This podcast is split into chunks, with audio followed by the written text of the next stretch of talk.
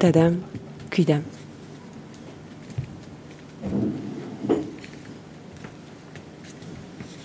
Mais que diable faisait-il dans cette galère? Vous connaissez peut-être cette phrase tirée d'une pièce célèbre de Molière. Moi, elle m'accompagne depuis quelques mois et ce soir encore plus. Mais Patrick, que diable es-tu venu faire dans cette galère? Ce Tadam Quidam, je pensais m'inscrire sur face de bouc à un atelier d'écriture comme un autre.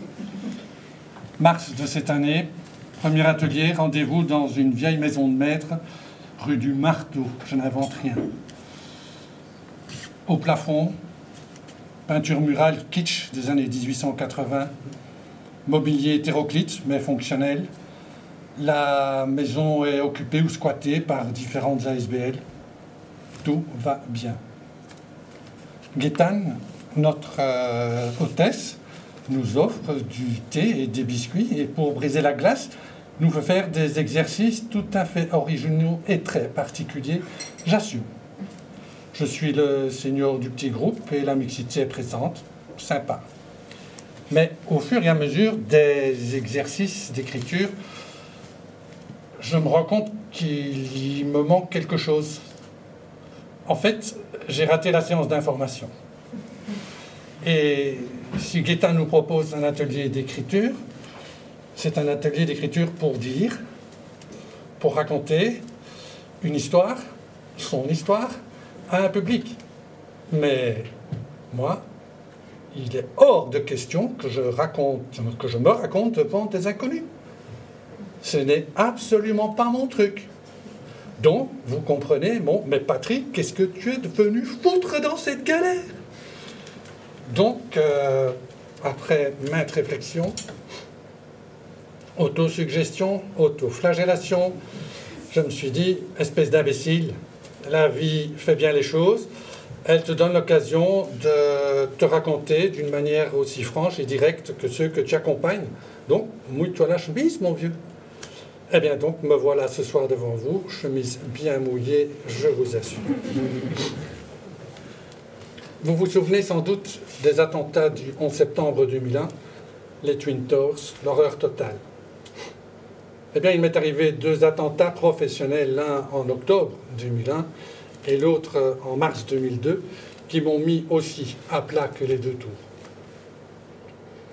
Il faut d'abord vous imaginer le quadragénaire fringant que je pouvais être à l'époque, sanglé dans ma carapace de manager, veston, cravate, chaussures cirées, le tout comme il faut, quoi. Le mec soi-disant bien dans sa peau, bien vu de sa hiérarchie, pas besoin de détails supplémentaires. Le premier attentat est la résultante d'une fusion qui m'expulse sans gêne et sans scrupule. Premier coup d'ébranlement de ma confiance en moi et terrible crise d'ancienneté. Comment vais-je gérer mes obligations financières? Comment annoncer ma chute à mes trois ados? Et comment gérer le regard des autres que je considérais comme si important à l'époque? Ma chance, un ancien employeur me veut, m'achète, pas malin de ma part d'accepter sous ce stress, et il me demande de motiver des équipes et de nettoyer des armoires après des cadavres suite à leur dernière acquisition. Mon esprit chevalier s'emballe. Je motive qu'il faut là où il faut et je sors quelques cadavres des armoires. Euh, à retenir, un cadavre sorti d'une armoire a une odeur pestilentielle et euh, je suis le pestiféré d'un manager aux dents très très longues et sans aucun scrupule. Donc, euh, Beauvois, dehors, et là, ma deuxième tour s'écroule et comme par hasard, mon dos me lâche et une profonde dépression s'empare de moi. Je te perçois comme un homme ordinaire qui a reçu un don extraordinaire et qui a décidé de le partager et de le mettre au service de la vie. Pourquoi moi? Où ai-je fauté J'ai mal à l'âme, au corps, et je bouffe des antidépresseurs. J'ai perdu mes repères et le vide extérieur a créé un abîme à l'intérieur de moi et une perte d'énergie colossale. Je ne vous raconte pas l'effet sur mon moral de l'inscription au bureau de chômage dans cette rue sans nom à la gare du Nord. J'ai qu'une envie, crever sur place, parce que s'enfuir ne servirait à rien. J'ai beau être dans un bain d'amour et d'amitié, je ne parviens pas à en ressentir les bienfaits. Mon cœur est gelé. Et comme l'exprime la kinésiologue où ma femme m'a amené en désespoir de cause, Monsieur, votre âme se meurt. Il est temps de se relever et de vous réconcilier avec vous-même. Tiens, vous dire, comment est-ce qu'on fait ça? On ne nous a jamais appris à aller voir à l'intérieur de nous. Et vu l'état dans lequel je suis, ça me fout encore plus les boules.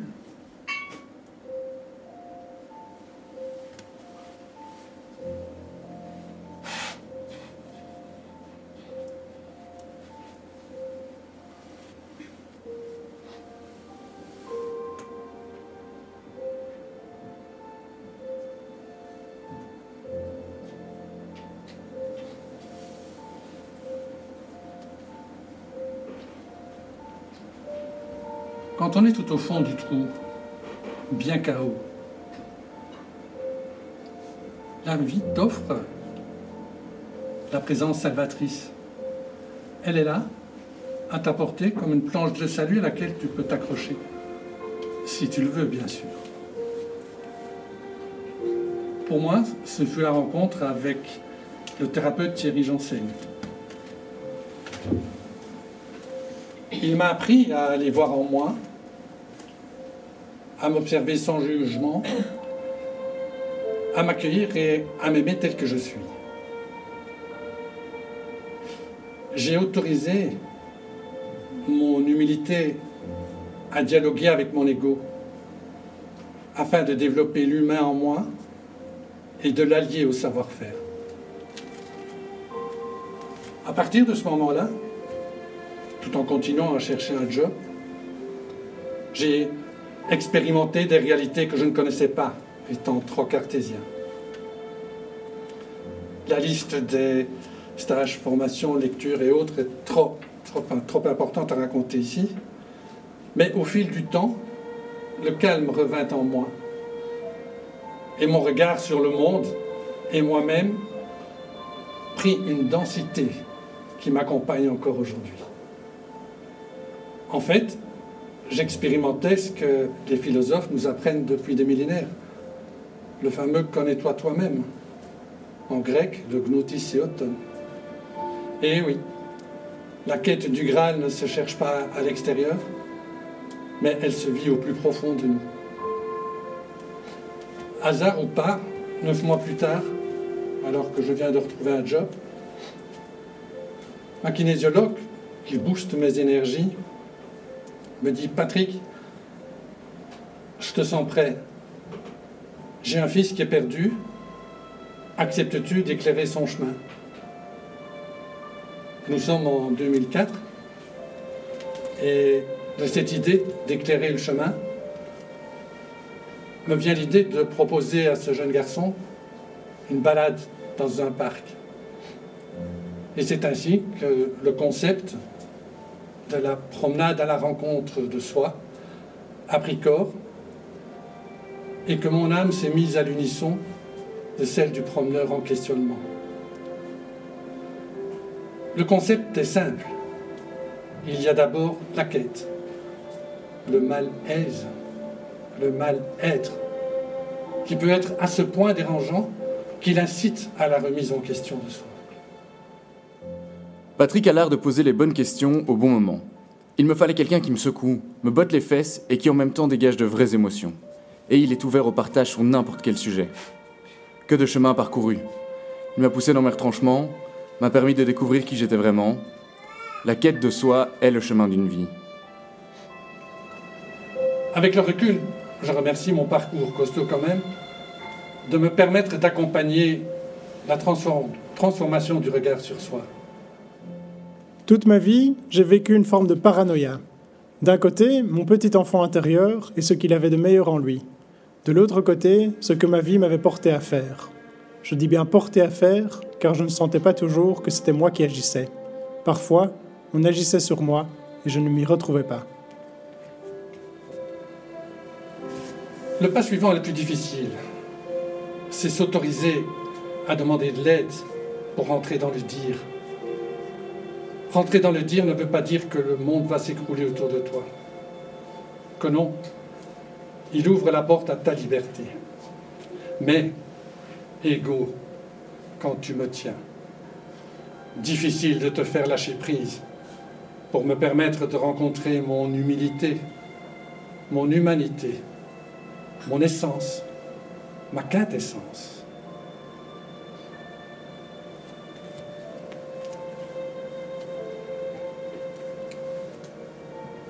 Une fois cette étape franchie, 50%, 50 du chemin est fait.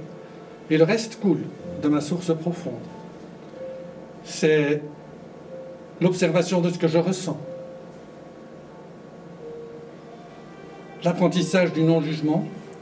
Un chat est un chat et pas autre chose.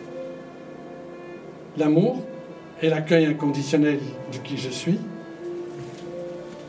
qui permettent l'éclosion, la formulation de mes envies profondes, afin d'en faire mon ici et maintenant. Patrick m'initie au principe du miroir et de l'ancrage. C'est moi qui pose les questions et qui, grâce à un subtil mécanisme du miroir, y trouverai les réponses. Je crée deux mondes qui s'opposaient, un dans lequel j'étais et un autre dans lequel je survivais. Ces deux mondes n'existaient pas, ils étaient un et un seul. Sur le plan sentimental, je me suis permis d'aimer, j'ai ouvert les vannes.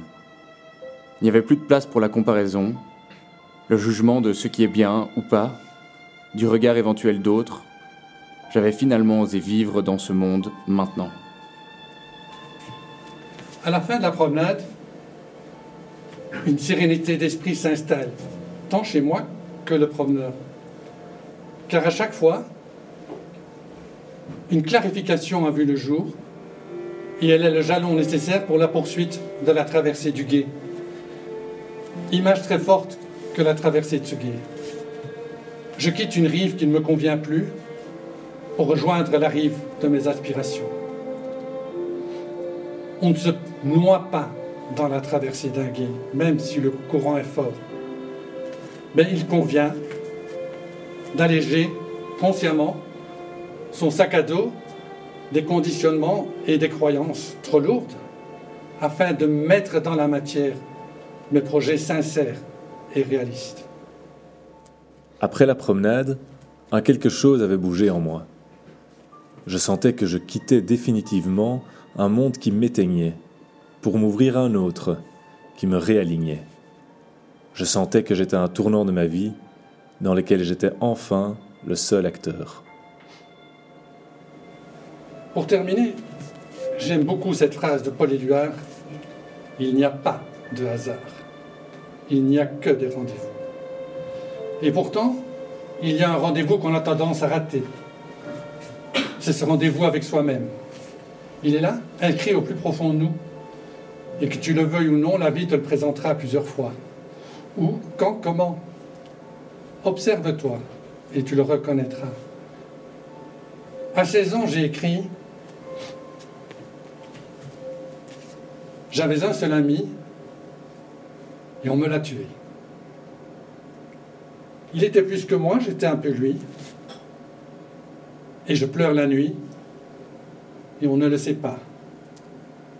Ce n'est que 30 ans plus tard, en pleine crise existentielle, que ces vers me sont revenus en pleine figure.